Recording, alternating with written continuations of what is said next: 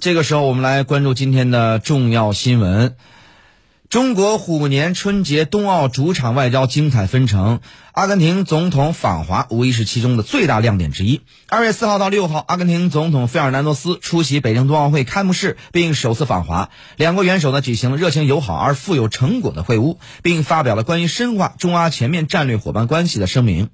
在联合声明第四条，中方强调支持阿方在马尔维纳斯群岛问题上完全行使主权的要求，以及根据联合国相关决议尽快重启谈判，以期和平解决争端。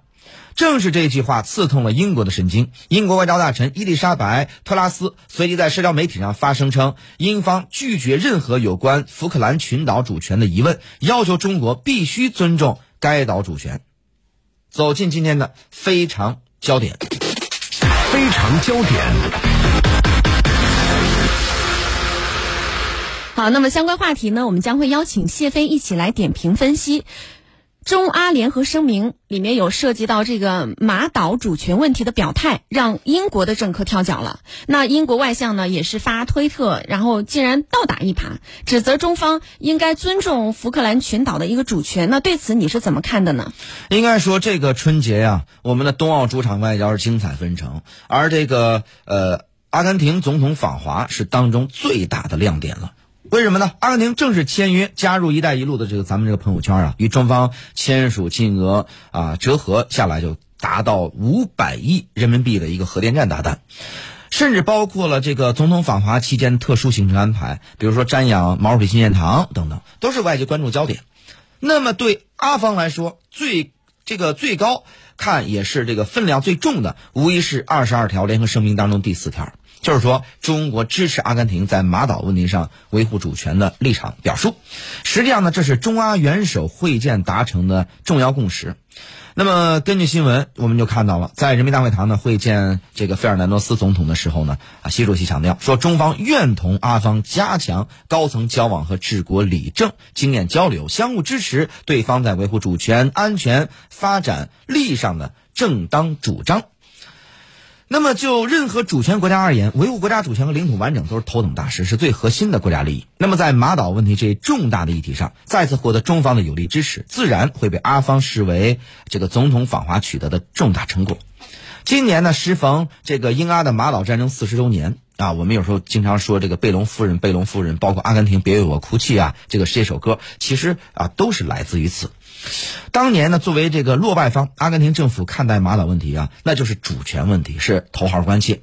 而对于这个一万多公里外的英国政府，马岛问题又是什么呢？是所谓日不落帝国的荣光幻影，是殖民时代的现实延伸。英国女外相这个跳脚发推，扬言完全拒绝承认福克兰群岛存在任何主权问题。她使用的语气强硬的是啊，这个这个词汇，那么就是基于这个逻辑。但是呢，二十一世纪今天，所谓的大英帝国，所谓的殖民思维，还存在有市场吗？联合国早就把马岛列入联合国十七处的非自治领土之一了，所以英国女外相的断然否认全然不成立啊！她所完全拒绝的也是联合国宪章的宗旨和原则，而且也要特别告诫这位外相啊，坚定支持阿根廷的这个主权主张，是中国的长期立场，没有任何的动摇。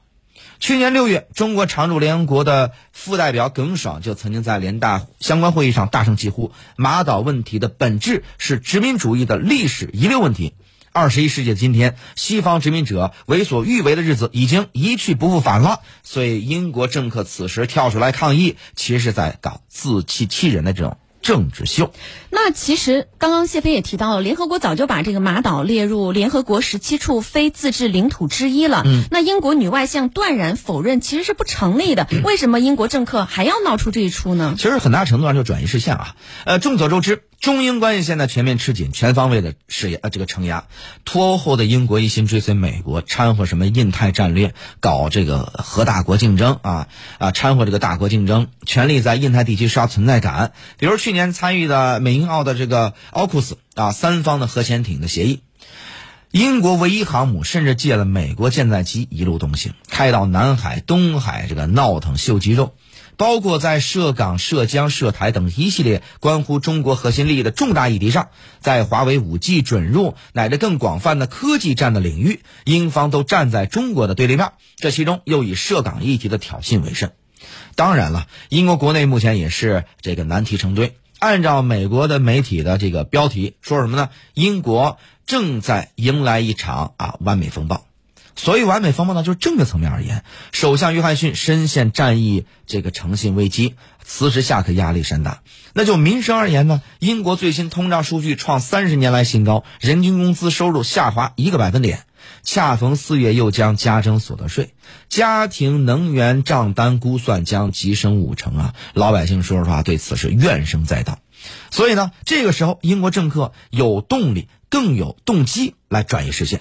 以及呢，呃，对外指责来转移内架的这个矛盾，当然很大程度上也是要混淆是非、转移视线，以所谓的碰瓷儿式的抗议表演，把中方支持阿方正当主权主张的一贯立场强行扭曲为中方基于中英关系现状所的所做的这个报复性的反应，既要坏事做绝，还想好处占尽，天下哪有这么一个道理呢？对美国国务卿呃副国务卿啊，这个舍曼。的当面质问，同样可以送给这位英国的女外相。当然，我们也看到，你看，对于中国和拉美国家的全面走近，那美国有两位参议员呢，又要开始叫嚣了，要炮制法案，推动美国与拉美国家搞这个安全合作。以此来抵消这个中俄的影响力，那对此你又是作何分析呢？这两个参议员对中国来说都是熟面孔啊，一个是佛州的这个参议员卢比奥，一个是参议院的外交委员会的主席梅内德斯，他们都是拉美裔了，被美联社称为国会拉美议题的啊这个两个大佬，呃，当然他俩也冲在反华议员的最前线。卢比奥呢，此前就因操弄所谓的涉疆人权议题，成为中方反制裁的对象。两位呢反华议员这次抛出的最新提案，那么就是叫什么呢？西半球安全战略法案。哈，这个所谓的西半球安全战略法案，卢比奥声称是声明是危言耸听，称呢拉美及加勒比海地区的最大威胁来自这个。中俄干预，而梅内德斯呢声明则敦促认知拉美的地缘政治重要性，呼吁强化与区内国家的战略与安全合作。两份声明都将中美在拉美地区的影响力抹黑，描述为这个有害且恶意啊，这个所谓的啊。那么拉美从来被看作是美国的后院，是所谓的美洲人的美洲。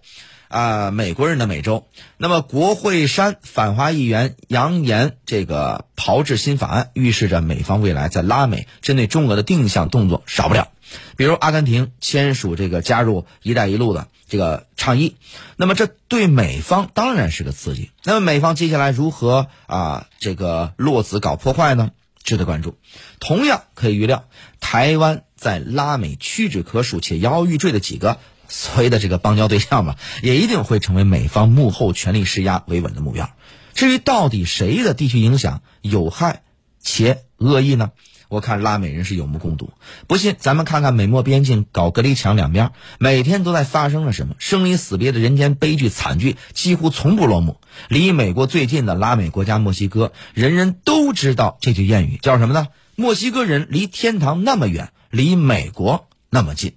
张谦。嗯，好的。我们也看到呢，其实关于外媒呢对此事也是有相关的报道的。比如说，新加新加坡的联合早报在二月八号的时候就发表文章，说中国对于马岛归属的态度呢，其实是从一九八二年之后呢就已经明确了。这也从中国选择以阿根廷主张的马岛为该地的这个标准地名就可以看出。而且呢，随着中英近年在香港问题、新疆问题、南海问题上的一个交恶，关系不断的下滑，还有报道认为呢，中。国表明对阿根廷的支持，其实是对于英国的一种反制。而且呢，在中阿发表的最新声明，也正值北京冬奥会如火如荼之际。这对于外交抵制的英国，无疑是也含有一一定的这个反击的意味。那中国更多的是要令英国在外交上感到这个腹背受敌，让他在针对中国的问题上要投鼠忌器。而且呢，英国外交大臣对于中阿最新的声明回应称，完全拒绝任何有关福克斯群岛主权的一个质疑。